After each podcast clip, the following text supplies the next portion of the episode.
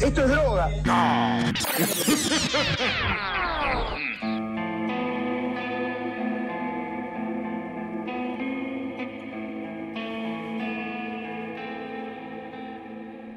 Muy buenas, buenas a todos ser oyente. Esto es Mambo Criminal. Yo soy el Muni y conmigo, como siempre, Santi Barril y Flor Cuncún. ¿Cómo andan, muchachos? Hello. Bien, todo bien, todo bien. Bien. Acá un- con un poco de... Que es un día medio choto este, ¿viste? Entonces que te tira para abajo. Ese tipo de cosas. Es muy lunes. ¿No siente como los lunes están malditos y, y sale todo mal los lunes? Y uno no tiene Sí. ganas y ve. Sí, especialmente estos falsos lunes que son, que, que son martes, pero sí, Que pero- casi hacen que nos corran. que casi hacen que nos corran. Sí, sí, sí, sí, sí, tremendo. Pero bueno, acá estamos de, de- de vuelta firmes junto al eh, cañón, se dice. Así Junto al frase? Así es exactamente la frase. Junto al cañón del pueblo o al pueblo cañón, que es lo mismo. Pueblo paleta. Si lo decís de esa manera, resulta medio, medio raro. así. Vamos, pueblo paleta. Uh, Mmm, pueblo paleta. ok. Sí, la verdad que sí. Mmm, Ash Ketchum. ¿Tú- ¿Estuvieron jugando al Pokémon entonces en la semana? no, No. porque Santi, Santi me pasó el Pokémon Gold o Golden, no me acuerdo cómo se dice, el Gold o el Golden. Gold. Y tuve que dejar de jugarlo porque si no me iban a culiar en fármaco. Y por, y por suerte no pasó. Ah, está bien, está bien. Bueno, no, yo les preguntaba por si se distrajeron la semana. Porque yo, bueno, no, no sé si saben esto, eh, después de todos los episodios siempre nos mandan amenazas de muerte. Hay mucha gente que Ajá.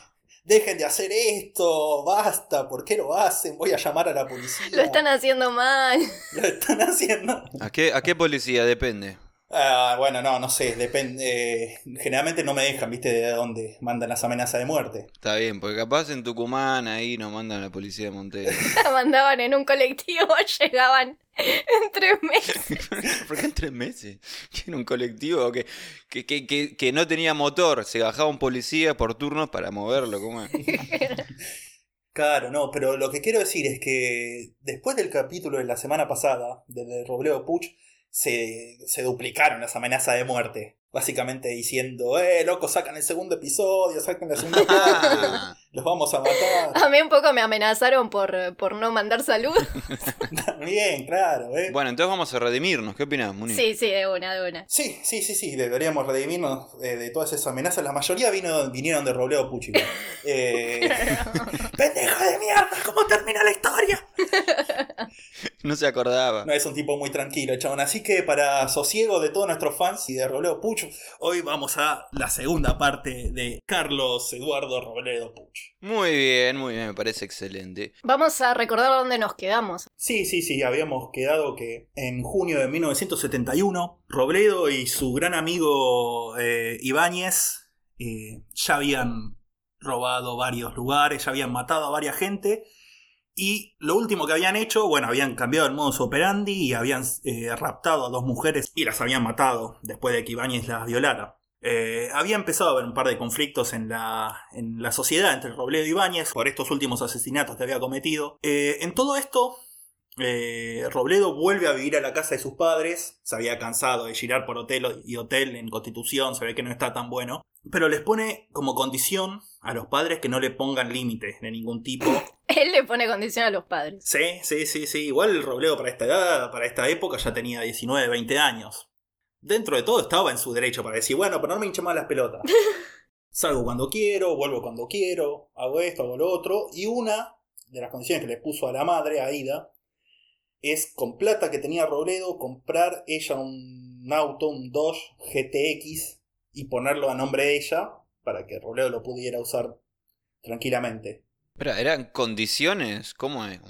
Hoy compras un Dodge. ¿cómo- ¿Cómo es? Sí, porque le dijo básicamente a, a los viejos, este, yo vuelvo a vivir con ustedes, porque la vieja quería que volviera a vivir con ellos, porque se preocupaba por el pibe, porque no lo veía casi nunca. Y le dijo, bueno, sí, yo me vuelvo a vivir con ustedes, pero con estas condiciones. Me- vos me compras un auto y vos no me pones límites.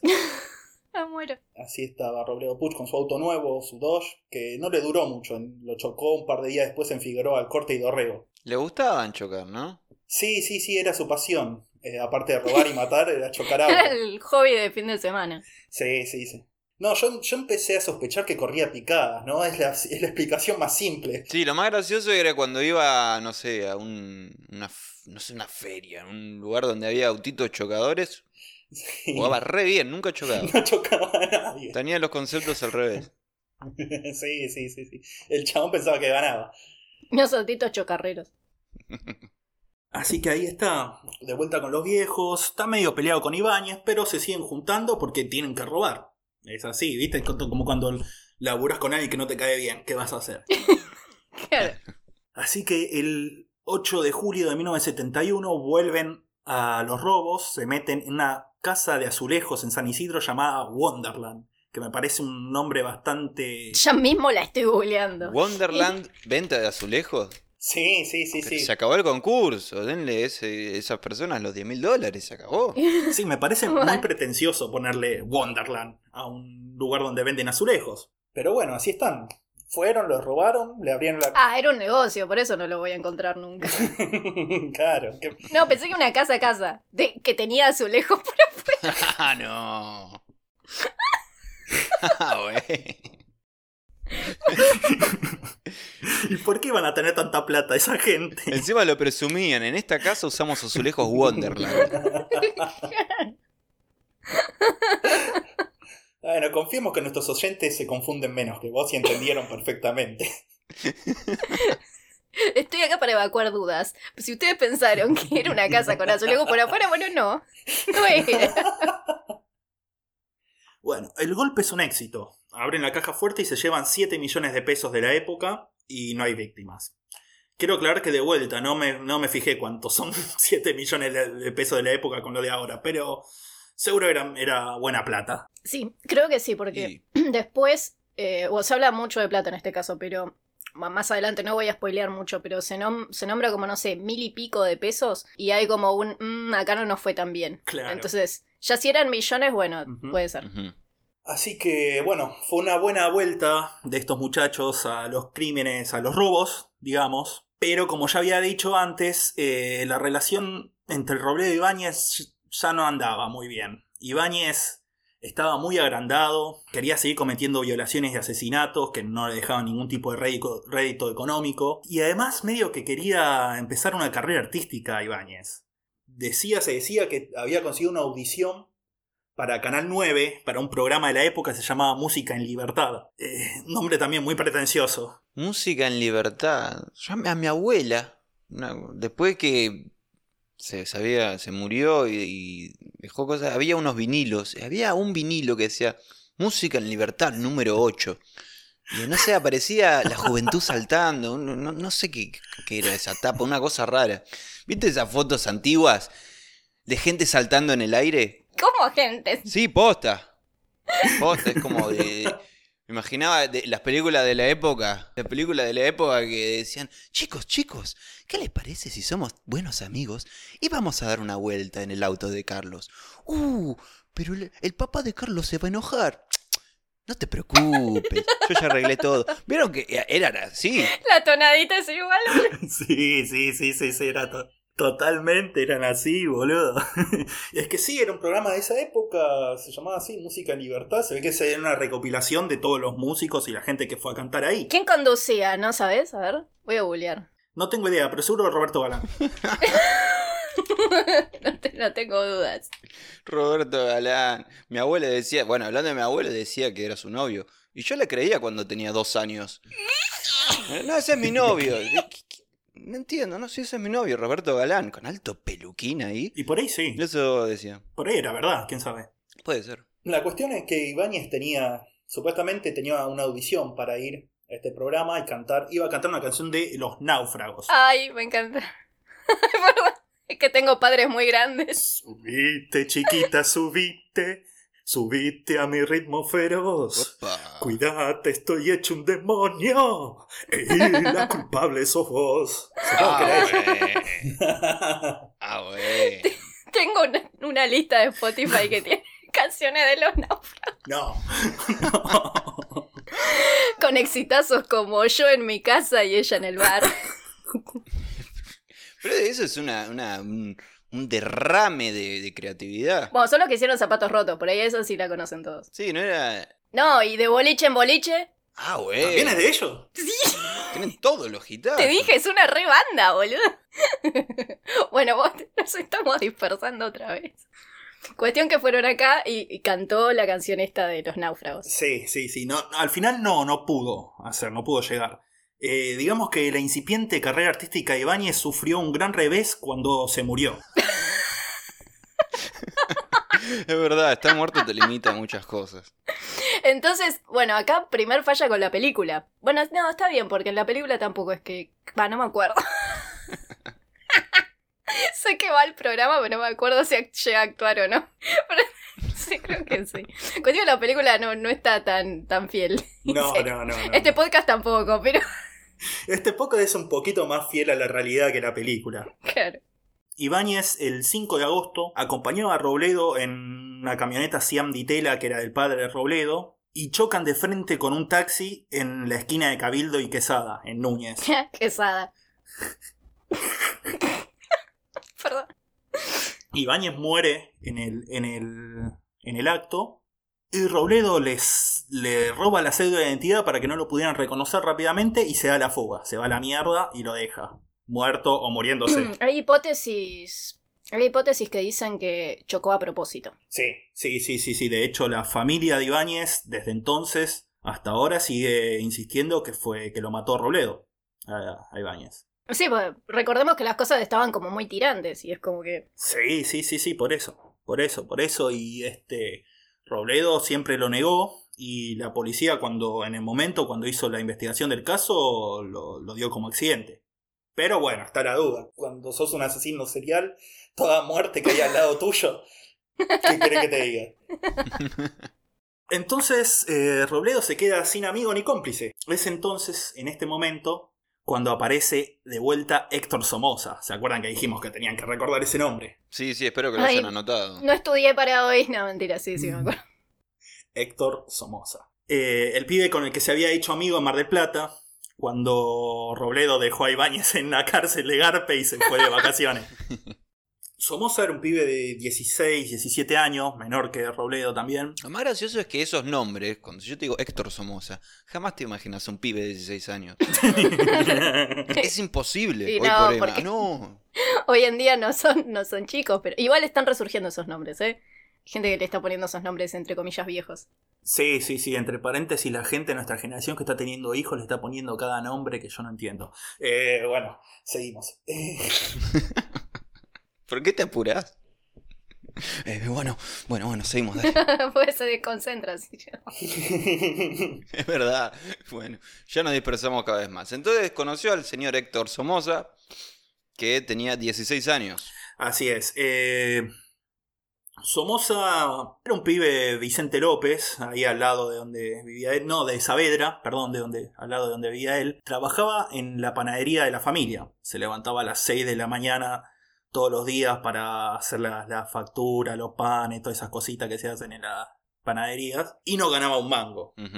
Y, y al mismo tiempo lo veía a Robledo y a Ibáñez gastando toda la guita, con autos nuevos toda la semana, yéndose jo todas las noches, y envidiaba bastante ese estilo de vida. Así que un momento Somoza fue, lo, lo encaró a Robledo y le dijo, loco, ¿en qué estás? Loco, yo quiero entrar. ¿Qué onda? Claro, claro. Robledo primero se hace el boludo y dice, no, que, no, que nada, que esto lo ganamos laburando, como hombres. Eh, y después acepta, sí, mirá, estábamos robando con, con Ibáñez, pobrecito se murió. este, Claro, lo, lo curioso es que cuando eh, tiene la charla con Héctor Somoza, según se cuenta, es como que Sí. obvia las partes de los asesinatos y todas esas cosas, como no, bueno, solamente estábamos robando, hicimos una buena Ujú. guita y por eso el otro decide entrar. Ujú. Claro, claro. En realidad, Robledo lo que hace es confesar nada más los, primeros dos asesinatos, los de Enamur. Después los otros es el boludo, totalmente.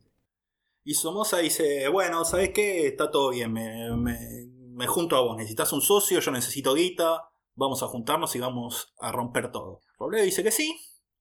Y lo primero que hacen en sociedad es irse de viaje a Paso de los Libres, en Corrientes. No se sabe muy bien por qué, porque no robaron nada, por ahí se fueron de vacaciones, lo que sea. La cuestión es que a la vuelta, eh, Robledo choca su auto. ¡Qué raro! Otra vez. Era Chano, boludo. Sí, sí. contra una oveja. Se la da. No, Oscar, no. Pero Oscar está bien. No sabemos, no, no llegué a, ver el nombre de la oveja. Quítate tú. Yo creo que si fuese la oveja, la oveja Oscar lo hubieran, lo hubieran dicho. Así que seguramente era una oveja normal. Ah, si no era Oscar no me interesa. Pero se, se, ve que se la dieron fuerte porque quedó inutilizable el auto, así que se tuvieron que ir a la terminal de micro para volverse hasta Buenos Aires. Pensé que ibas a decir que quedó inutilizable la oveja. no, no, tengo información. Si, si, alguien sabe, que, no, que, no, que nos mande. Si alguien sabe cómo está la oveja, si vieron declaraciones en el, de los periodistas sobre la oveja, nos cuentan. Buenísimo. Bueno, la cuestión es que no pueden volver en auto, se van hasta la terminal de micros y la bardean en la terminal de, micros también. Se, se, arreglan para chocar el micro, no sé cómo. Sí, no, no, no, claro. Eh, no, se, se, ve que empiezan a decirle algo a unas pibas que estaban ahí, no le dan bola, le empiezan a gritar, a decirle no sé qué cosas, terminan detenidos todos. Apareció el oficial Matute y dijo, ¿qué está pasando acá? No, se puede hacer bardo acá. Claro, claro. Estaban yendo a la comisaría en el, en el auto, en el, patrullero con el oficial Matute, y Robledo se enoja y pela un chumbo y dice, déjame salir o te, te cago a tiro. La cuestión es que, bueno, abre la puerta, se tira, se va a la mierda a los tiros, el otro, el oficial Matute, le empieza a tirar tiro también, pero no le da ninguno. Porque oficial. si no, perdón, no, ahora cancelados por la policía otra vez. está bien, bueno, está bien. Eh, la cuestión que Roleo se escapa, se, se, se toma un tren que estaba en movimiento y se va a Constitución. Y Somoza queda detenido en Paso de los Libres Corrientes y lo tiene que ir a buscar la vieja para liberarlo porque encima era menor. Y dice, no, fue toda una confusión y lo dejan salir. Y de vuelta, Robledo hace exactamente lo mismo con Somoza que le hizo con Ibáñez. Lo deja en cana y se va a la mierda. Un amigo. Pero bueno, no pasó nada muy grave, se reencuentran en Buenos Aires, está todo bien. Y el 15 de noviembre cometen su primer robo juntos Robledo y Somoza. Ah. Esto es en un supermercado llamado Rincón en Boulogne, también zona norte. y Entran a la noche también por los techos al supermercado y encuentran al sereno del lugar, Raúl Romeo del Bene, de 50 años. Está dormido y no representa ninguna amenaza. El chabón está en canzoncillo tirado ahí en un colchón que tenía por ahí. O sea, ni aunque se despertara, el chabón está en canzoncillo, lo primero que va a hacer es desvestirse, no investigar quién está robando. Pero bueno. ¿Cómo duermen los serenos en esta historia, eh? sí, sí, sí, sí, la verdad. O sea, you had one job. Como que solo tenías que vigilar acá. Vigilar la abeja. yo hubiese hecho lo, mismo. a cuidar la abeja. Escuchame, después de tres años que no pasa nada, listo, te quedas dormido. Y bueno, así le fue también. Claro. El tema es que para acá ya se había llevado puesto como a seis muñecos Robledo Pucho. O sea, la mayoría serenos. Yo si fuese sereno en zona norte me estaba tomando ahí un despertín. ¿Despertín? Sí, sí, sí, no sé cómo sería el nombre. Tiene esa vitamina de la despertina. La despertina. Claro, más bien. Va bien. Bueno, la cuestión es que lo encuentran a este, a Raúl del Bene, y le pegan un tiro en la cabeza. Y lo matan. El robo resulta un fracaso. Ajá. Abren puertas, revisan cajones, no encuentran caja fuerte, no encuentran nada. Al final Robledo se enfurece, empieza a romper todo lo que hay y se termina robando un teléfono que había en el lugar para no irse con las manos vacías que después se lo regala a la mamá de Somoza para quedar como un buen pibe. Un teléfono. un lindo chico, un Robin Hood. Sí, claro, claro, claro. Le robaba a Wonderland para darle a la mamá de Somoza. claro, pero parece que no le podía robarle pan y dárselo a la mamá porque ya tenía una panadería. Entonces decidieron darle un teléfono. Claro. Es muy astuto, ¿viste? Claro. Eh, eh. Igual creo que sí habían llegado a robar. Bueno, er, era esto de lo que hablaba, de que robaron no sé cuántos miles, pero onda, chirola. Entonces ahí Robledo como que empezó a decir, mmm, este pibe nuevo me está trayendo mala suerte. Por eso es que dos días después de este asalto, vuelven a robar, esta vez una concesionaria de autos en Olivos, que estaba a un par de cuadras de la, quinta, de la quinta presidencial. Y allí eh, encuentran, de vuelta a otro sereno, Juan Carlos Rosas, al que Robledo por la espalda le da dos tiros y lo mata. Y de vuelta, este es el, este es el asalto donde había chirolitas, de vuelta también al pedo todo eso porque muy poca guita había. Qué raro igual en una concesionaria, pero bueno. O sea, en un supermercado está bien, pero qué mala suerte realmente. Y para por ahí era un frente de otra cosa, estaban estaban lavando guita ahí con esa concesionaria, no tenían un auto, no tenían un peso, vendían droga en realidad, ahí en la Quinta de Olivos y usaban. Y justo la guita estaba en la lavandería. claro, claro, acá estaba mojada, no se podía usar. no, este dinero está mojado, no lo quiero. La cuestión es que Robledo empieza a pensar que Somoza es mufa. Porque hasta ahora, cada vez que salió con el chabón, o, terminan chocando con una oveja, o, no, no encuentran guita. Así que ya no es lo mismo, no es lo mismo Ibaña que Somoza para Robledo. Se, está empezando a arrepentir. Somufa en vez de Somoza. Héctor Somufa. Así le decía Robledo por lo bajo. Somufa. Día a día después de todo esto, el 27 de noviembre, tienen el primer éxito. Eh, roban otra concesionaria de autos, justo en donde Robledo había, había ido con la vieja a comprar el Dodge. Y Robledo había fichado ahí cuando fue, donde estaba la caja, donde estaba la caja fuerte, todo, así que más o menos sabía. En el lugar encuentran a otro sereno, eh, Bienvenido Serapio Ferrini. ¡Qué nombre! Me mata este nombre, sí, totalmente. Ah, ¿Se llama Bienvenido? Bienvenido Serapio. Serapio. Serapio. Para, para, capaz se confundieron. Porque capaz le hicieron un cartel que decía Bienvenido Serapio y pensaron, bueno, el primer nombre Bienvenido. Y ahí le quedó para siempre. Viste que Santi también cree que es Serafio. Sí, por supuesto. Así que de ahora en más se llama Serafio. La cuestión que en este. En este caso, Robledo, eh, en vez de matarlo enseguida, lo encañona con el chumbo y lo lleva hasta una oficina del segundo piso. Y recién ahí lo fusila de tres balazos. Esto es un cambio que se va a empezar a ver ahora en Robledo. Claro, como ya no los mata ni dormidos ni de espaldas. Ajá. Claro, claro, claro. Va, aunque si decís que lo fusiló, no sé si fue de espaldas. Claro, pero en vez de hacerlo de, de sorpresa o sin que el otro se diera cuenta, esta vez fue, la encañó y le dijo, venite conmigo hasta la oficina, lo llevó y lo fusiló. Ahí con el chabón sabiendo qué estaba pasando. Luego de hacer eso se quedan cinco horas abriendo la caja fuerte con un soplete.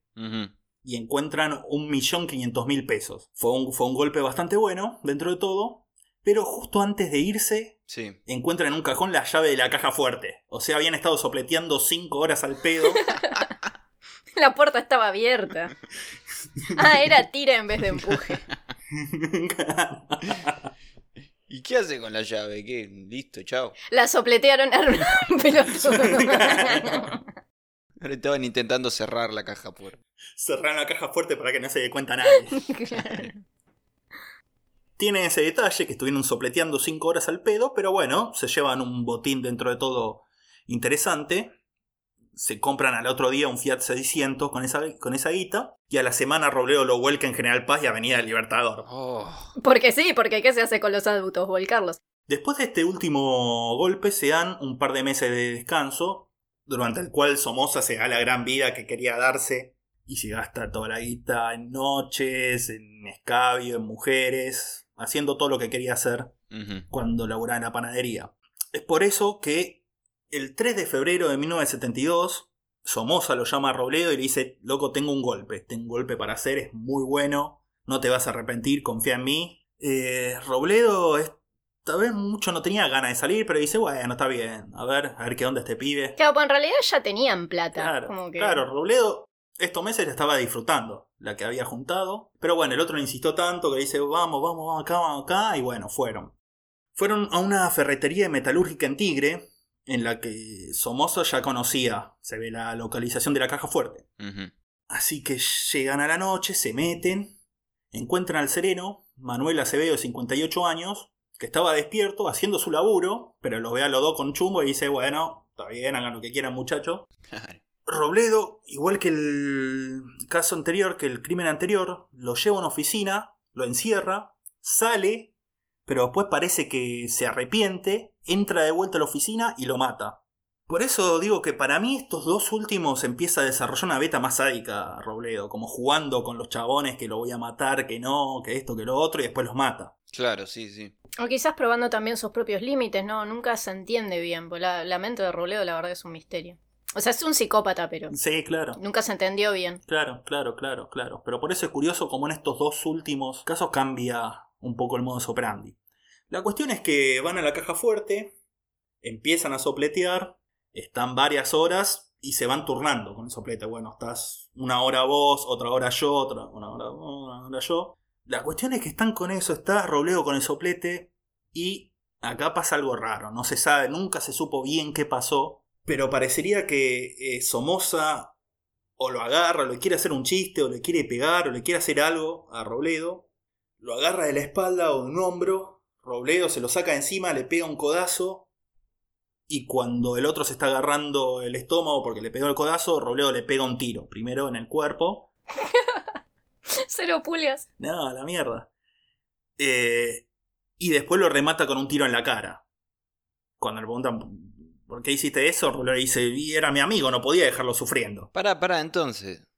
Le estaba haciendo una joda y lo caga a tiros. Sí, no se sabe si le estaba haciendo una joda. ¿Y para qué? ¿Para qué se jodas, boludo? A tener. Claro, no se sabe si. Nunca quedó muy claro eso, porque Robledo no habló demasiado de esto y es el único testigo que hay.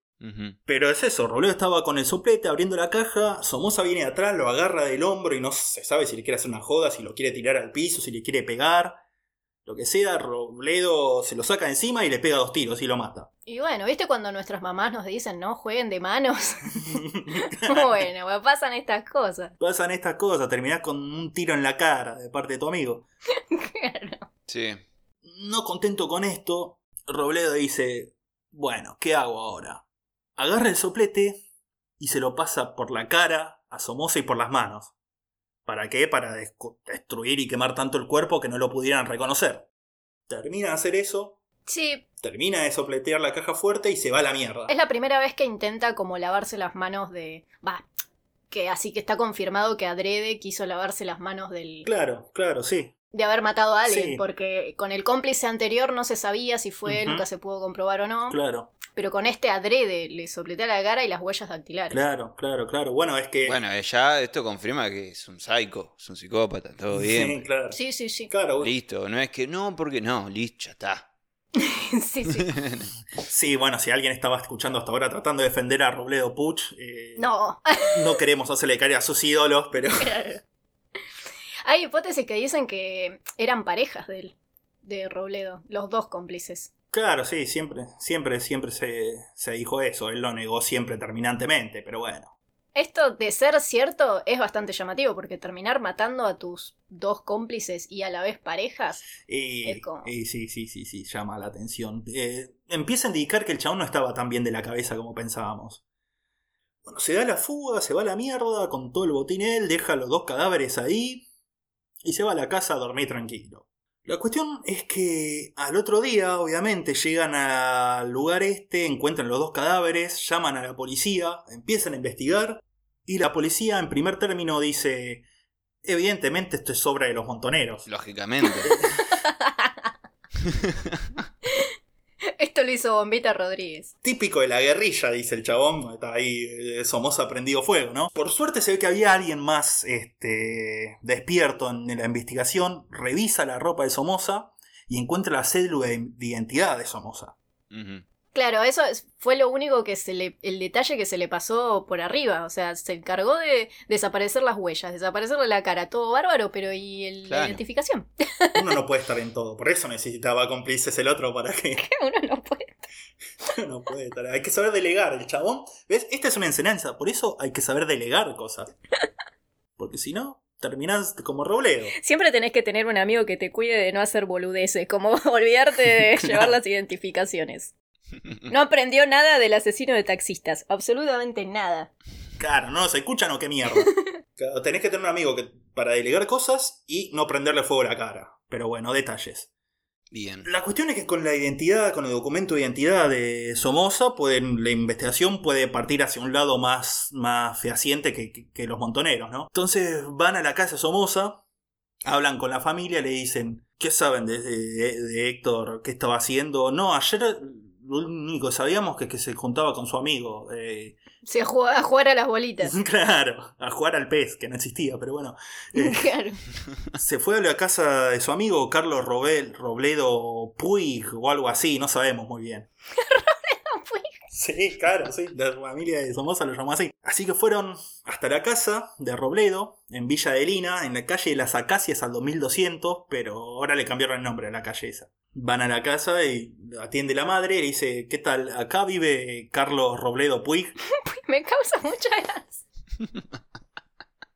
Uy, A la que la madre le responde, para nada, acá vive Carlos Eduardo Robledo Puch. ¿Usted es Flanders? claro. Ya te dije que lo tiene Flanders. Voy a matar a Flanders. Claro, entonces la policía dice, uy, perdón, y se va. No, mentira, se quedan ahí esperando a que, a que vuelva Robledo, que se había ido después por ahí. La cuestión es que después del crimen, Robledo fue a la casa, dejó las cosas y se fue a la mierda y se fue a escabiar por ahí. A la mañana, a mediodía se encuentra con otro amigo de, de ahí, de Vicente López, se quedan escabeando. A la tarde, y vuelve a la casa, tipo 2 3 de la tarde, vuelve Robledo a la casa y encuentra a la policía que estaba ahí en la puerta esperándolo. La cuestión el chabón no se había cambiado la ropa, tenía la misma ropa con la que lo describió la familia de Somoza el otro día, tenía manchas de quemadura en la ropa por estar con el soplete, tenía pólvora en los dedos, o sea, estaba bastante hasta las manos el pibe. Sí. Eso, eso me llama la atención, porque ponía atención en ciertos detalles como esto de las huellas dactilares, etcétera, pero después, tipo, andás con la misma ropa, tenés un montón de. te falta una, un cartel en la frente que así soy yo.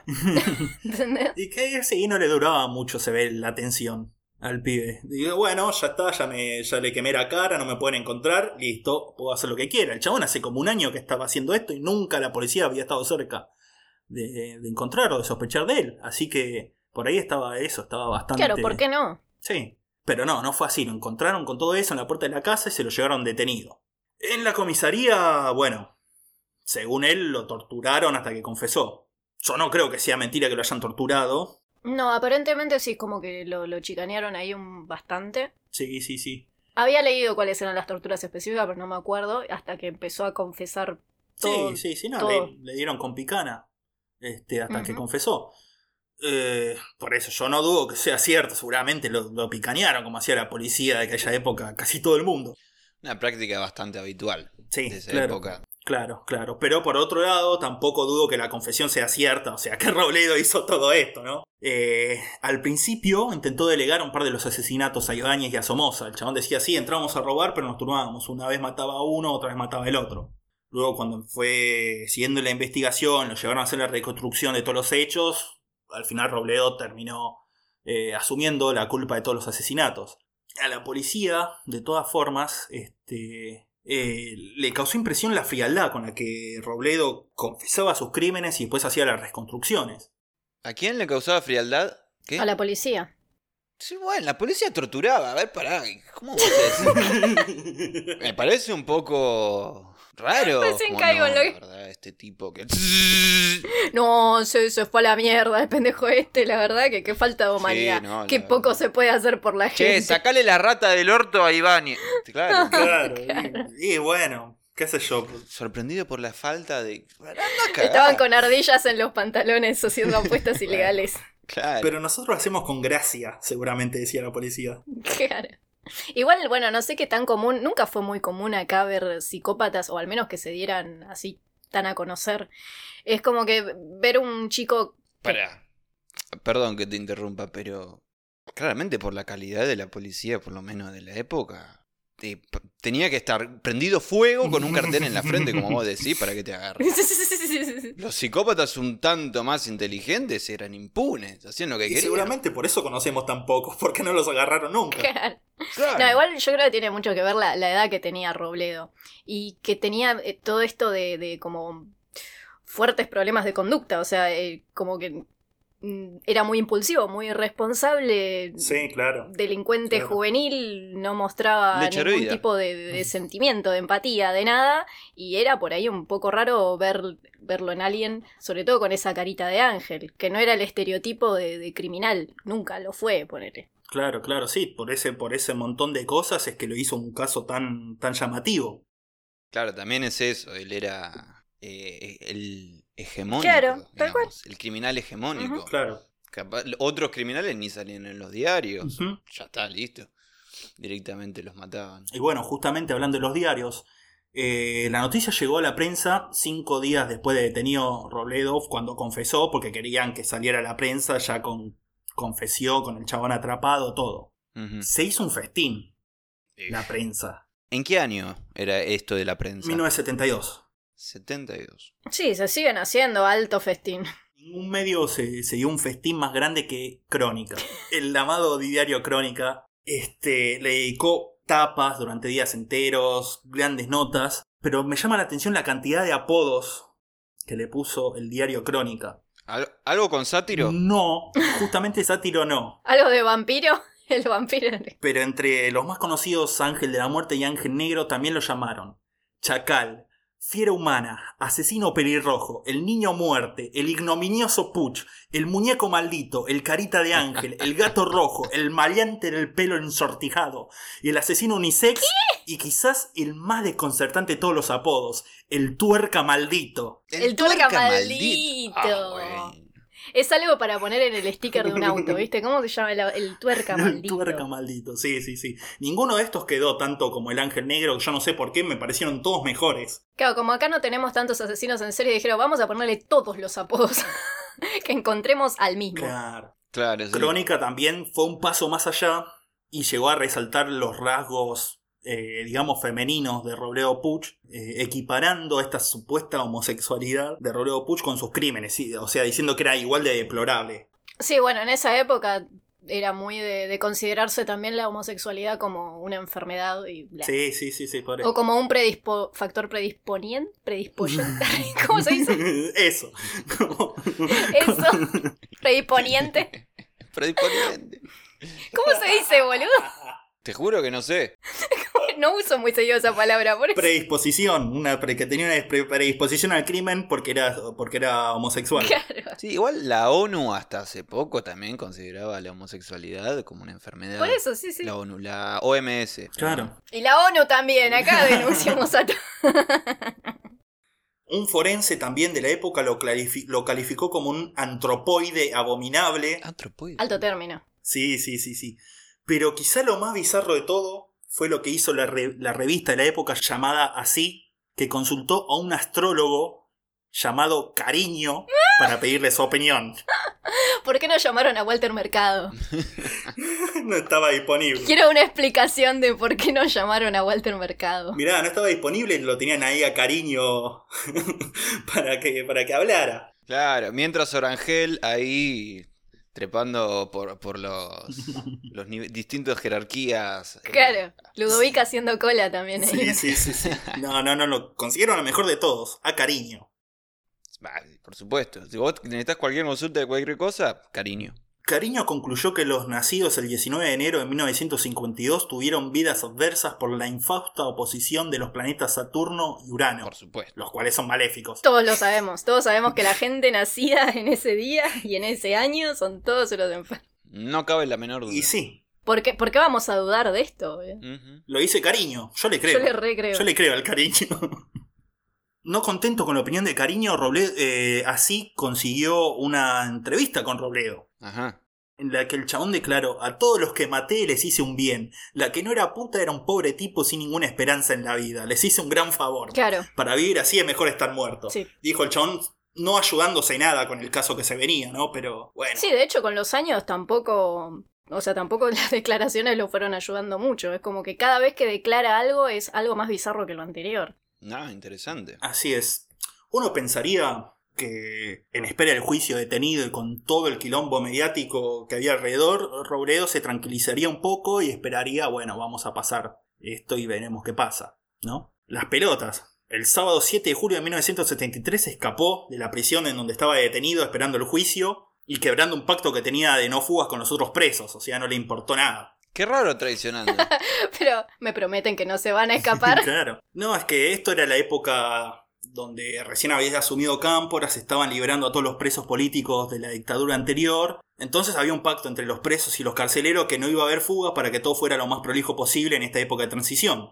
Robredo se cagó en eso, se trepó por un par de paredones con sábanas y garfio junto con un cómplice Saltaron los paredones, los encontraron justo en la parte final, empezaron a tirarles. El cómplice se quedó adentro de la cárcel y Robledo se tomó el palo él solo, como casi siempre. Como siempre, sí. sí, sí, los deja de garpe a ellos. La noticia obviamente causó conmoción, imagínate. Pero había un detalle, a Robledo en la cárcel le habían cortado el pelo. Entonces nadie lo podía reconocer en la calle, porque todo el mundo se acordaba de los rizos, del pelo así largo que tenía el chabón. El tipo estaba con el pelo corto.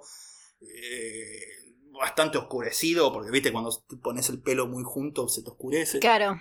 Sí, sí, Entonces no lo reconocía nadie. El chabón estuvo como una semana dando vuelta por la calle, no fue a lo de los viejos ni nada. se, que se, iba a dormir a estaciones de trenes o a fábricas. Dicen que en una, una noche lo echó un sereno a una fábrica mientras estaba, estaba durmiendo ahí. Es re personal el tema con los serenos ya a esta altura. Sí, sí, sí, sí. Hasta que se cansó de no comer, dormir mal, andar en la calle, así que una vuelta estaba por Olivo, la, para un policía para pedirle los documentos y le dice, mira, no hace falta, soy Robledo Puch, llévame a la cárcel de vuelta. Sí, sí, porque ya hacía como tres días que estaba sin comer, dice, se dio vuelta y entregando las manos fue como, bueno, espósenme. Sí, sí, sí, totalmente. Y bueno, lo llevaron de vuelta a la cárcel donde casi lo matan los otros presos porque había roto el pacto. Dicen que la pasó muy mal, tanto a la policía como los otros presos le hicieron a los primeros años la vida imposible al pibe. Y ya con la cara que tenía y todo el prontuario, no es, de extrañar. El juicio toma su tiempo. Este, recién en 1980 inicia. La fiscalía pidió que se le realizara una pericia psicológica a Robledo, la cual fue llevada a cabo por Osvaldo Raffo. No sé si se acuerdan, ya lo mencionamos en, un episodio anterior. Fue el que le hizo. Ay, no. ¿Cuál? Fue el que le hizo la autopsia a Juan Carlos Vázquez, el padre de las hermanas satánicas. ¡Ah! Es verdad, que, es verdad, y específicamente mencionamos que era. que tenía que ver con este caso. Sí, sí, sí, ahora sí. Pasa que estábamos ebrios. Ajá. Rafo le hizo muchas entrevistas de muchas horas. Dice que fue el tipo que más impresión le quedó de toda su carrera. Una de las cosas que recalca es, son los ojos de Roleo Puch. Se te queda mirando con los ojos azules que tiene, una, mirada muy fuerte que, se te queda en la mente. Pero la conclusión que sacó de esta pericia fue el inculpado esquiva hábilmente su responsabilidad, miente y da respuestas absurdas y acomoda todo a su propia posición personal. Robledo Puch es incorregible, es un psicópata cruel y desalmado. Lo hizo mierda. Sí, no, pero igual es bastante cierto, porque desde, al menos desde que se encuentra en prisión, empieza cada vez declarar cosas más incoherentes. Sí, sí, sí, sí, no, claro, claro, claro. No sé si lo hace a propósito o si realmente empezó a pirar y ya derrapó. Y es posible que haya pirado con tantos años de cárcel. Rafo también comenta que off the records, esto no era parte de la entrevista, Robledo le dijo que había matado a más personas todavía. Pero bueno, esto no se puede saber. Anda a saber si es delirio de Rafo también. No, sí, de, hecho, o sea, de tantas entrevistas que no solamente se le hicieron a Robledo, sino a los familiares, hay grabaciones de la madre cuando lo llevan para acá, lo traen Y no, son verdades que solamente sabe el chabón. Sí, sí, sí, sí, totalmente, totalmente. Que de hecho, lo, lo que dice Robledo es que está aparentemente escribió o está escribiendo su autobiografía y que de eso va a vivir cuando salga cuando salga de la cárcel. Tiene muchos planes Robledo para cuando salga de la cárcel. Ya, ah, vamos, a hablar un poco de eso. La cuestión que se hace el juicio bajo este peritaje psicológico que lo manda a la mierda. Durante el juicio notan que Robledo se la pasa escribiendo, ¿no? Mucha gente piensa que estaba, nada, tanto cosa al juicio para después decirle a su defensa, para después defenderse. No, le estaba respondiendo las cartas de las admiradoras que tenía, que le habían mandado un montón de cartas a la cárcel. Y hasta el día de hoy a veces le siguen mandando. Recuerda un poco a, Ted Bundy, ¿no? Como tenía todo este seguidor de, fangirls ahí, como sí, sí, sí, sí unas groupies porque era muy atractivo. Es muy curioso el fenómeno de las groupies de los asesinos seriales. No es el único caso, ni este ni Ted Bundy, hay muchas da para hacer un, algún día algo con respecto a eso. Es buena. La cuestión que el 27 de noviembre de 1980 lo condenan a Robledo Puch a reclusión perpetua por tiempo indeterminado, la pena máxima que hay en Argentina. Hay dos versiones de lo que pasa en el juzgado apenas se conoce la sentencia. Una dice que Robledo, cuando escuchó la sentencia, dijo, esto fue un circo romano. Fui juzgado y condenado de antemano. Pero hay otra versión en la que supuestamente Robledo habría dicho, esto fue toda una farsa, algún día voy a salir y los voy a matar a todos. Los voy a matar, los voy a matar a todos. Especialmente los idiotas del jurado. Claro, sí, totalmente. De los Simpsons yo me lo imagino. Hay algo que se llama el gen de la maldad. Lo tenía Hitler, lo tenía Waldina y lo tiene Robledo Puch. Sí, exactamente. Una vuelta me llamó jefe Gorgojo. Le di 50 pesos a Robledo para que me pintara la cerca. Nunca lo hizo. Esos pesos estaban rancios. Y, terminó matando a un sereno y chocando el coche. Revive a mi sereno. Oblígame. Desde entonces Robledo Puch está en Sierra Chica, eh, una de las cárceles de máxima seguridad y una de las peores cárceles de Argentina. Está en el pabellón de homosexuales desde siempre, aunque él expresa no solo ser, no ser homosexual, sino odiarlos. Pero bueno, él dice que está ahí por cuestión de, de seguridad, aunque se dice que, tuvo pareja dentro de la cárcel durante mucho tiempo. Así dicen, no sé, si lo quieren ir a visitar, la celda es la 596. en 1982 le manda una carta al dictador Galtieri para pedirle combatir en la guerra de Malvinas. Nunca le respondieron. Así, ah, acá empiezan las declaraciones hermosas que hace Robledo. es muy patriota Robledo, aunque no creas. Es muy, patriota. se hizo admirador de Perón en la cárcel, lee libros de Perón, discursos. El chabón se graba él mismo diciendo discursos de Perón y se queda escuchándolo por horas. Da igual, dice que quiere ser el próximo Perón y que necesitaba todos los libros sobre Perón para llamar a la juventud a hacer una revolución peronista.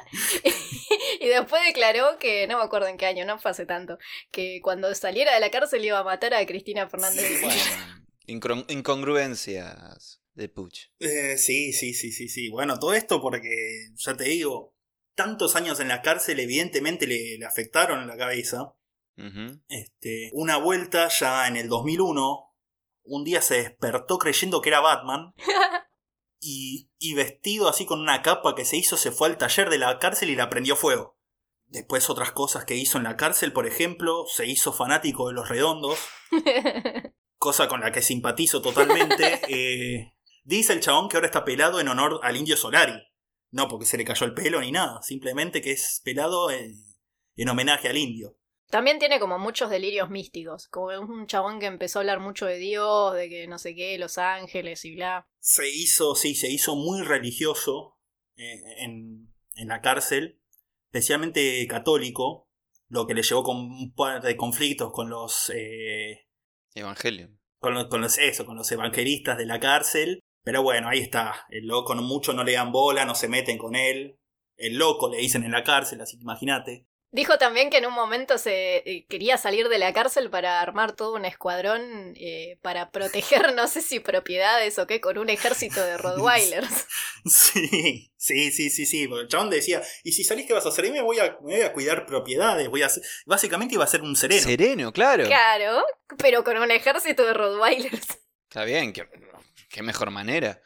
Si hubiesen tenido un ejército de Rottweiler, todos los otros serenos que mató Robledo Pucho no lo hubiese podido hacer. Exactamente. No le iban a alcanzar las balas. Nada, en Sierra Chica sí, también conoció, como habíamos dicho, a González Igonet, al loco del martillo, al que calificó como un infradotado y una basura. no se llevaban muy bien. Interesante. Eh, también una ocasión quiso ir a visitarlo Gilla Murano.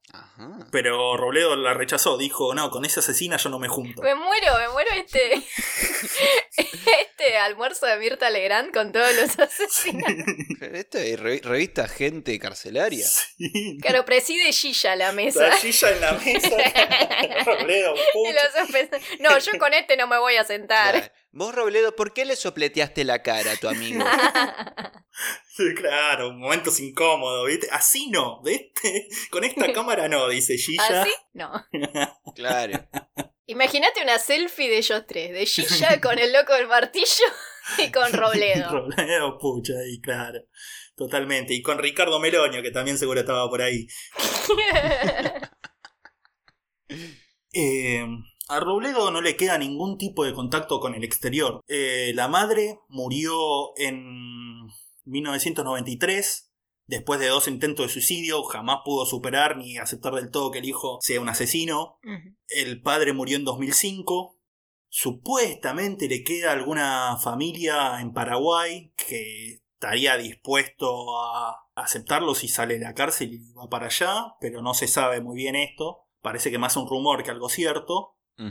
A su exnovia Mónica de la juventud dejó de escribirle cuando cayó en cana, supuestamente él para no lastimarla. Sí, bueno, porque le reimportaba los sentimientos de la persona. Claro, por eso. Eh, supuestamente se hizo monja después la piba. Lo que es bastante entendible si tu primer novio fue Robledo Puch y después no querés saber más nada con nada. Y no. Además de todos estos delirios patrióticos eh, que tiene Robledo Puch, una de de sus, digamos, proyectos es hacer una película sobre su vida. Ah, sí. La película de Ángel no le gustó para nada. No, no, no. Dijo que eso era puro ciencia ficción, que nada que ver con cómo era él, ni no, no, no, no.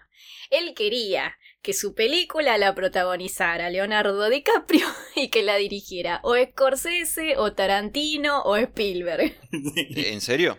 Sí, de verdad. Sí, sí, sí. Sí, no, sí, fuera de joda. Ah, bueno. Está bien, si dice que es Batman y después quiere Rottweiler, tiene sentido ahora. De hecho, es lo más sensato que pudo haber dicho. Estaba muy en serio sobre esto. Este. Tanto que cuando el chabón que le hacía la entrevista le dijo esto, se rió, él se calentó mucho, golpeó la mesa, ¿de qué te reís? le dijo, casi se pudre todo. Tenía un ranking además de actores de quién quería que le interpretara. Primero Leo, Leo DiCaprio, si no podía DiCaprio, Matt Damon, y si no podía Matt Damon, Colin Farrell. Claro, si, estaba, si estaban ocupados los Y además quería cobrar un millón no sé cuánto por la historia. Claro, claro, quería cobrar la historia, hacer doble de riesgo, quería hacer el, do- el doble de DiCaprio Claro. para la escena de riesgo. Total, el chabón sabía hablar en perfecto inglés, así que podía hacerlo tranquilamente. Qué gracioso. Pero no, al parecer, igual que Galtieri durante la guerra de Malvinas, ni Spielberg ni Diego DiCaprio le respondieron nunca. Así que ah, está en veremos. Encima ahora la, la pandemia, viste, que complicó todas las producciones de Hollywood. Bueno, le clavaron el visto un poquito. Pero bueno, eh, Luis Ortega le dio bola. Luis Ortega, claro, le dio bola, pero no, no le gustó, no le gustó un carajo la, la película. Este. Y así, así anda Robledo Puch hasta el día de hoy. En medio de sus monólogos mesiánicos.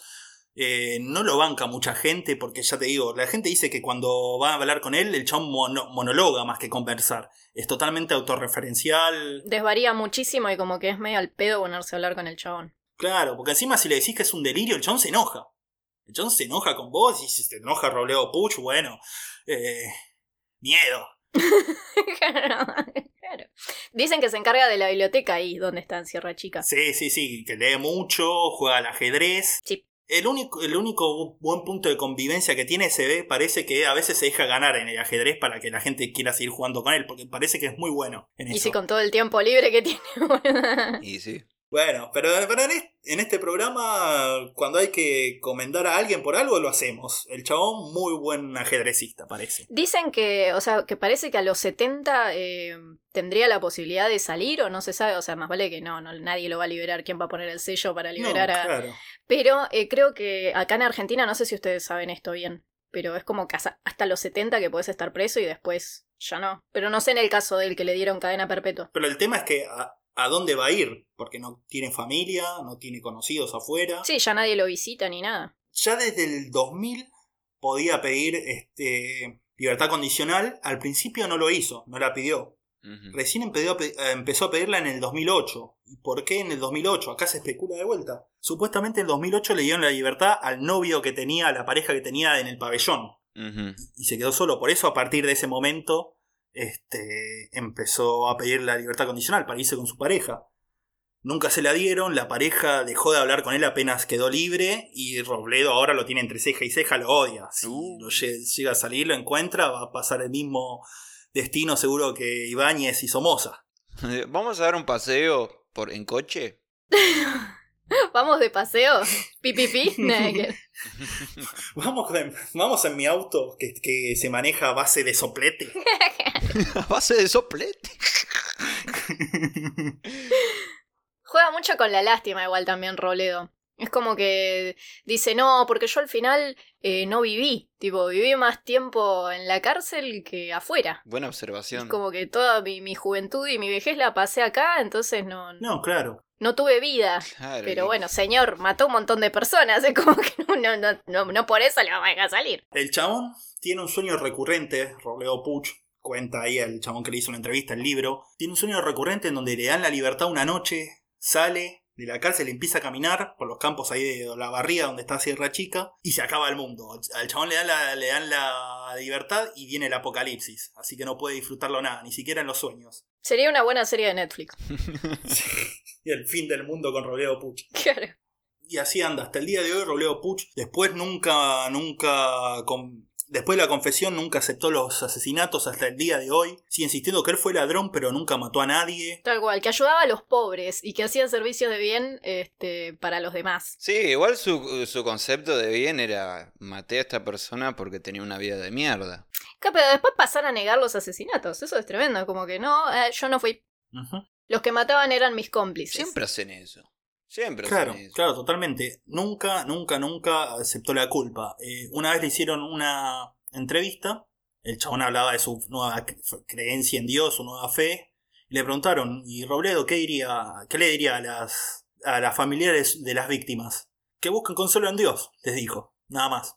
No, nunca tuvo ningún tipo de palabra de, de remordimiento, de culpa, ni de nada, hasta el día de hoy. Claro. Así que... De hecho dijo, no, yo no maté a nadie, Dios fue quien me envió a la cárcel. Y es como, bueno, está bien. Por eso te digo, no, para mí por ahí es parte de una estrategia de a ver si lo creen tan inofensivo que en algún momento lo largan, yo qué sé. Sí, yo creo que es un- una mezcla de dos cosas. Es una estrategia y dos también, después de tantos años encerrado, quedás loco. Y sí. Y si ya venís medio loco como Robledo, bueno, así quedás. Y sí. Así que esta fue la historia, básicamente, de Carlos Eduardo Robledo Puch, uno de los asesinos más conocidos de la historia argentina. ¿Qué onda? ¿Te, te gustó, Santi? Sí, sí, sí. Bueno, yo conocí un poco, bueno, es uno de los más conocidos, obviamente. Pero buenos datos, buenos datos de Robledo. ¿Pero qué? Ah, claro, había entrado re, re chico A los 20 años. en Cana, ¿no? ¿Qué edad tenía? 20 años. 20 claro. años. Claro, ya que tiene 68, 69, una cosa así. Eh, sí, ponele. No, no tengo idea. No hicimos las matemáticas. No me hagas sacar cuentas en vivo. ¿Por qué te gusta humillarme? Bueno, quiero, quiero mandar saludos antes de que nos olvidemos. Dale, por favor. Sí, antes que nos manden más, más, más amenaza de muerte. Eh, le mandamos un saludo a Keke, nuestro gran y fiel mambito que nos ve, bueno, no nos ve, nos escucha desde UK, este, recontra cruzando el super charco muy grande. Un abrazo a Keke. El queque, pero así le decían Ibáñez. Sí, claro, tal cual que me dijo, mencionaste a un Keke y no me mencionaste a mí, no me mandaste saludos, bueno. Tiene razón, tiene razón. Gracias por escucharnos siempre. También a Romy, que la verdad que una genia nos estuvo ahí recomendando en Sí, Instagram. sí, sí, sí, no. Súper buena onda. Sí, ahí Romy, un abrazo enorme. Muy, muy bueno. Y a los demás que nos escriben también, que nos mandan sugerencias, que nos cuentan casos chistosos, este, siempre leemos todo. Los vamos a hacer más tarde o más temprano, pero los vamos a hacer totalmente. Que obvio, sí, sí, sí, obvio, los vamos a hacer. Así que sí, sigan mandándonos. Pero para, vamos a hacer un especial de casos jocosos. Un especial de recomendados, que nos recomienden ustedes. Claro, también, también es eso. Perfecto, bueno, pueden votar. Pueden votar. Me gusta eso. Podemos, podemos hacer que una lista y que voten sobre qué quieren que hagamos. Tal cual. Exactamente, sí, sí, la verdad, y nos, nos, nos, eh, facilitaría mucho el labor a nosotros también. Así que trabajen, mierdas. Eh, eh, nada, yo de mi parte mm, no tengo mucho más que decir, ni agradecer. ¿Vos, Santi, alguien especial o algo? ¿O estamos? No, creo que ya estamos en el, la última parte de Robledo. Perfecto, entonces eh, damos por concluido esta parte, esta primer parte de la trilogía de asesinos seriales del norte de Gran Buenos Aires. Así es, porque todavía nos falta, sí, nos falta, nos falta. Así que acuérdense que esto es una trilogía. Esta es una trilogía que van a ser cuatro partes, pero bueno. Sí. La- una forma de contar media rara, pero es así. Por eso les despido que no, no me hagan hacer cuentas en vivo. Bien. Dicho esto, nos estamos viendo, queridos mambitos, dentro de dos semanas con un nuevo episodio. Nos vemos. Adiós, mambitos.